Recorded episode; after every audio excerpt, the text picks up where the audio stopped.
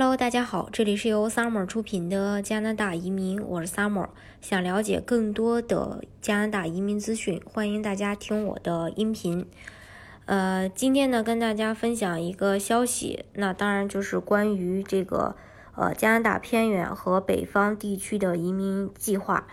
嗯，然后在十二月十四日的时候，移民部长宣布将会对偏远地区和北方地区移民实行项目做一个修改。然后这次的修改是对申请人的工作经验要求上采取比较灵活的做法。呃，这个项目对申请人至少有连续一年的工作经验要求，但是现在调整为三年内累计一年就可以，就是说三年里你一共一共凑满一年的工作经验就可以。申请人在提出申请之前的三年当中可以多次去中断工作。这个改动可以让做临时工的人或因疫情不得不中断工作的人也可以去申请。但是申请人仍然需要满足其他的要求，例如你必须首先获得当地政府的推荐，而获得推荐的前提是在当地获得聘用，有雇主 offer。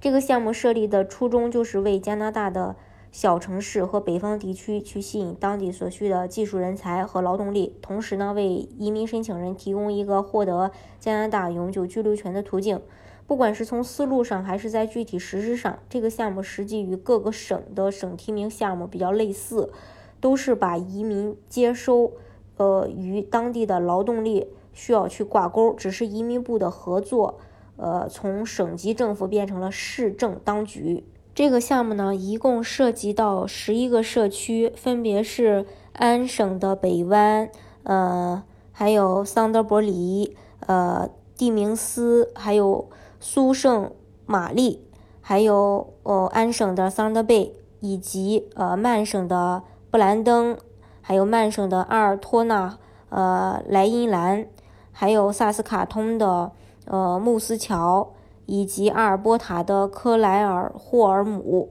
还有 B.C 省的福农，还有这个呃西库特尼也是 B.C 省，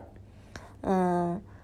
这个。项目呢，其实关键是要找到工作，申请人要符合加拿大移民部在学历或资历、语言水平和经济能力等方面对一般技术移民的要求。同时呢，其专业和能力应该符合所选城市和地区的需要，并愿意在当地定居。申请人在呃这个嗯偏远地区呃的伙伴城市或地区找到符合要求的工作后，就可以向当地政府提出申请。当地政府如果接受申请，就可以向联邦移民局再来提出这个呃申请。这是关于这个项目。另外就是十一个社区，每个社区都有自己的申请要求。大家如果条件符合想去申请的话，你想去申请哪个社区，那就要看呃具体到某一个社区的申请要求。另外的话，移民局还允许正在等待其永久居留申请决定的。呃，这个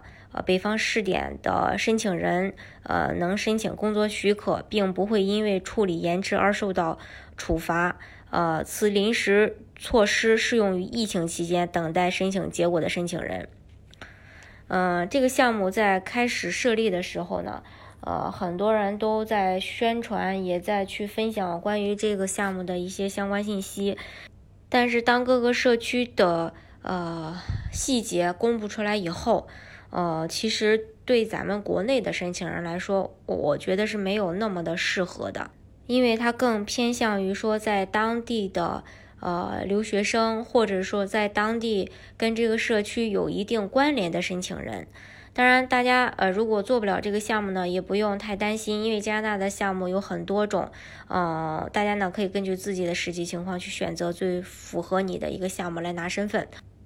好，今天的节目呢就给大家分享到这里。如果大家想具体的了解加拿大的移民政策的话，欢迎大家加我的微信幺八五幺九六六零零五幺，或关注公众号“老移民 summer”，关注国内外最专业的移民交流平台，一起交流移民路上遇到的各种疑难问题，让移民无后顾之忧。